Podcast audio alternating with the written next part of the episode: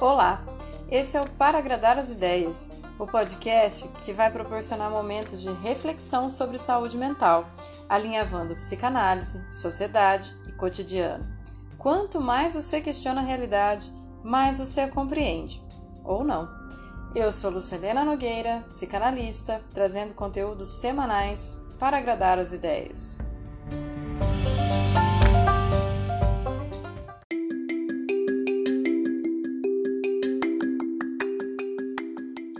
Episódio de hoje: Impagável Tesourinho.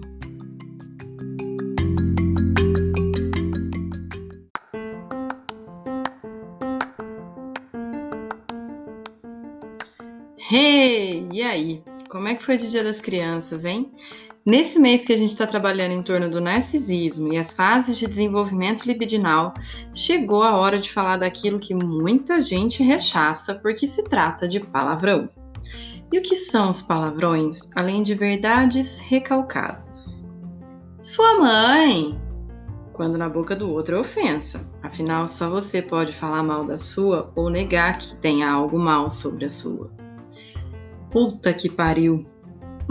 Horas. Se uma mulher trabalha vendendo o próprio corpo, ela não pode ser associada com aquela maternidade pura da Virgem Maria, né? Caralho, foda-se. Também envolvem o ato sexual de forma violenta.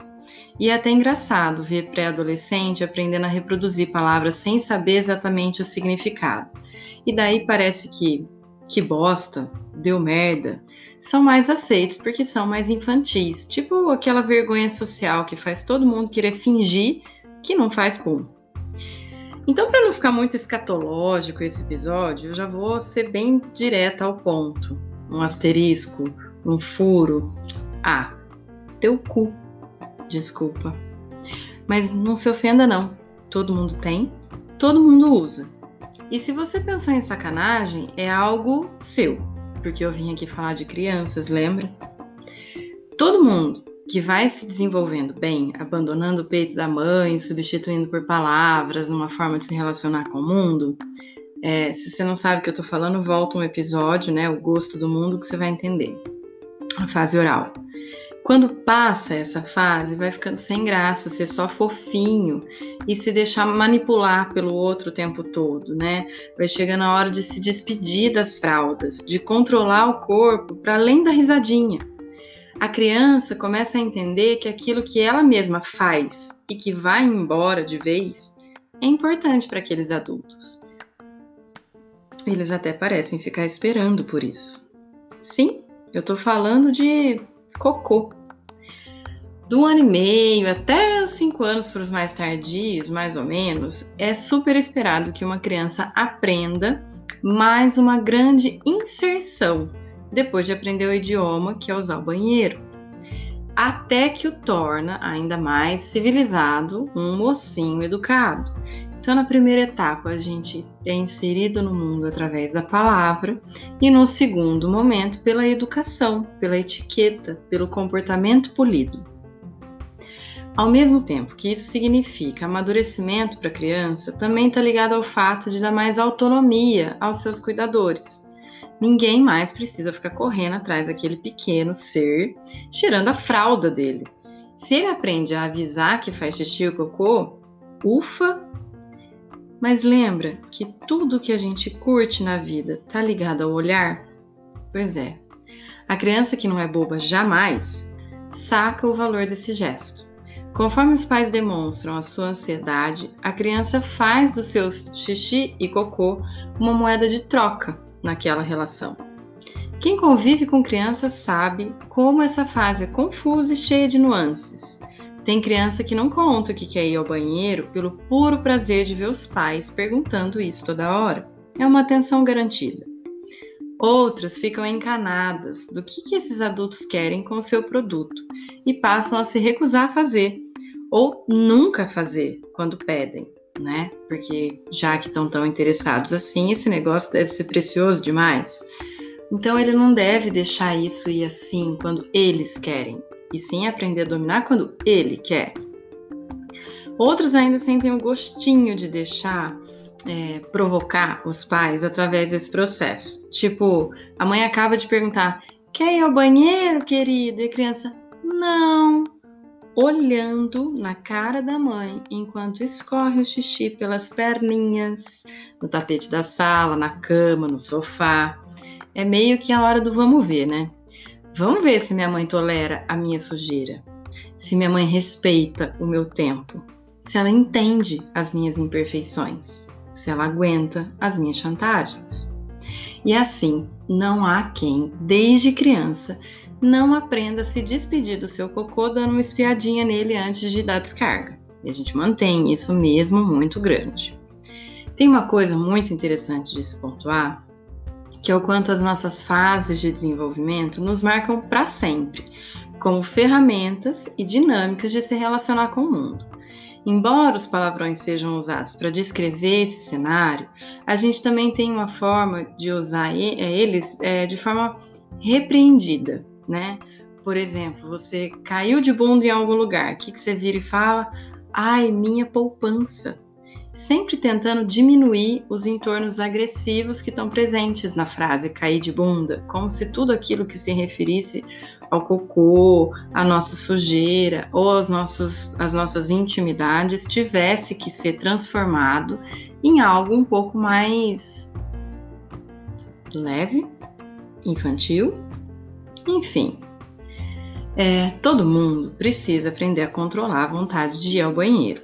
Do mesmo modo que isso vai fazer controlar outras coisas, como a nossa raiva, o nosso dinheiro, a nossa ansiedade, são coisas que são todas ligadas inconscientemente, porque é durante essa fase que a gente é, compreende com os nossos feitores, né, que a gente se entende como um feitor de um produto, que é o cocô, e entende que ele é uma moeda de troca, e é uma troca pelo quê? Pelo olhar, pela expectativa sobre esse produto, a resposta do outro que denomina o valor do nosso impagável tesourinho né? Às vezes a, a, falta tanta essa atenção, esse cuidado, deixa tão solto que gera uma ansiedade, uma dificuldade na frustração. Tudo isso está interligado, porque é de pequenininho que a gente vai começar a perceber a variedade de emoções que a gente sente. Muitas pessoas, por exemplo, quando estão nervosas, podem ter uma crise de diarreia, quase que para liberar o medo ou para esvaziar o corpo, porque sabe que vai se preencher de novos momentos importantes. Outras pessoas não se sentem confortáveis ou seguras em usar o banheiro fora de casa, por exemplo, tentando evitar que o outro sinta o seu cheiro, julgue aquilo que precisou sair e que ele não pode controlar. Um pum. Quem garante que aquele pum vai ser silencioso, fedido ou qualquer outra coisa? É incontrolável. Faz parte da educação reprimir tudo isso. Outras pessoas já conseguem funcionar como um reloginho, onde fazer o depósito todo dia no mesmo horário diz sobre a estabilidade necessária para ter uma vida sem transtornos.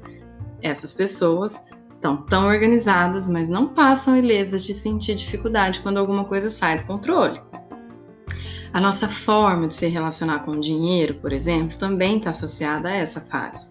Aqueles que gastam muito para agradar todo mundo, esbanjando presentes e alimentando a fantasia de olha como eles querem o meu tesourinho. Há quem se julgue antes e seja super mão de vaca, achando que o seu tesouro é tão importante que ele não pode ir embora assim à toa.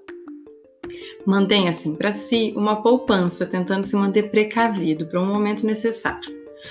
Tem os que gastam sem olhar, por exemplo, com comida, para não passar vontade de nada, né? Tudo que é imediato se resolve, mas não conseguem, por exemplo, guardar para fazer um investimento a longo prazo, ou vice-versa. E ainda uma imensidão de possibilidades. Afinal, a psicanálise não é causa e efeito, nem livro dos sonhos da banca de jornal, onde sonhar com cobra traição e outras elucubrações por aí. Não. Psicanálise se trata de um ser único, singular, atravessado pelo laço social. Ué, então se não é para passar receita do que é o que é, ou fazer cada um se identificar com uma descrição feita por aqui, por que então que eu estou falando de tudo isso? Ora, porque cada vez mais todo mundo vai se dar conta de que não dá para se achar e pensar que já se conhece o suficiente e que a ideia que faz de si está completa. Porque isso que você sabe de você está diretamente atravessado pela, pela forma como lhe apresentaram o mundo, como lhe ofereceram esse mundo e o quanto que você acha que pode pagar. Tem pessoas que não conseguem, por exemplo, estipular o valor do seu trabalho pela simples dificuldade de se achar menos, de achar que talvez seu cocô não seja tão interessante assim para valer tanto. E acabam passando muito tempo enroscado com uma questão que podia estar muito mais bem cuidado, se soubesse o que significa. Cada um tem uma exclusividade na sua compreensão de mundo, não vai dar para repetir. E já que a gente está aqui no pós-dia das crianças, é importante reforçar é, que o que você viveu na sua infância, naquela época, com aquelas pessoas, naquele momento histórico, pode ser até justificável para aquele período, mas pode também não ter mais nenhum valor atualmente, já que as coisas vão se transformando e que aquilo que tem valor para você pode não significar nada para o outro, ou até parecer outra língua. E é só quando a gente se coloca disponível para essas trocas que a gente consegue interpretar o presente. Quando a gente fala que essa fase de controle do cocô, desse preço a, a ser pago, do saber que se produz algo, a gente também está falando da agressividade. E isso permanece nos adultos. Antes, bater numa criança era uma forma de educar, mas um tempo em que o diálogo não tinha espaço, um conflito de gerações que era impermeável. Vale se perguntar quando o adulto perde a cabeça e parte para violência quanto uma criança, se ele está se colocando como alguém que domina as suas emoções ou ainda dominado por elas. Tal como a criança raivosa que se joga no chão porque ainda não sabe explicar tudo o que sente. Se a gente interrompe esse circuito com a mão, com o tapa na bunda, a gente está dizendo que não tem espaço para diálogo. É claro que ninguém tem que ser passivo, paciente, calado e obediente às crianças. Não é disso que se trata. Mas qual é a ponte possível entre essas gerações onde a palavra tenha mais valor do que o tapa? É super importante a gente poder falar das nossas merdas para assumir que são nossas e poder ir melhorando, cuidando delas, aceitando, enfim, fazendo o que for possível. Fazer é dessa fase. Por mais fofas que as crianças sejam, nenhuma delas consegue se manter limpa e cheirosa o tempo todo. E para crescer segura de si e interessada pelo que o outro quer que ela entenda e aprenda, ela precisa sentir que ela tem apoio nesses momentos onde ela é feia, onde ela é suja, nojenta, insegura, complicada, que não sabe nomear. Esse é o papel de um adulto, de orientador, não de simplesmente um tirano. Nessa fase, onde o controle é o mote central da experiência, é preciso perceber se você se posiciona de forma tirana, agressiva, autoritária ou disposta a pagar por tudo de forma passiva, vitimista, à mercê do outro. Só quando é possível mediar esses polos, se faz também possível ter uma relação de confiança com o mundo, onde o que se produz é recebido e não perdido. E de onde veio isso? Pode ter mais, desde que tenha lá na boca um alimento processado, digerido, que possa se transformar no seu impagável tesourinho. Tudo que o nosso corpo faz representa uma ligação com os nossos afetos. E era só isso que eu tinha para dizer. Eu vou deixar vocês por aqui, pensando como é que vocês se relacionam com a vida privada e com a sua privada.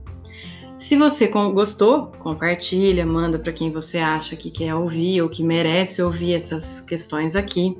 Não pense que isso daqui é um curso de psicanálise, é simplesmente uma resenha solta, mas é uma puxação de conversa para a gente prestar mais atenção o quanto que está presente na nossa vida todos os atravessamentos das nossas histórias e das nossas relações. Gostou? Segue no Insta, arroba para agradar as ideias e não se esqueça, por aqui todo feedback é bem-vindo. Até semana que vem!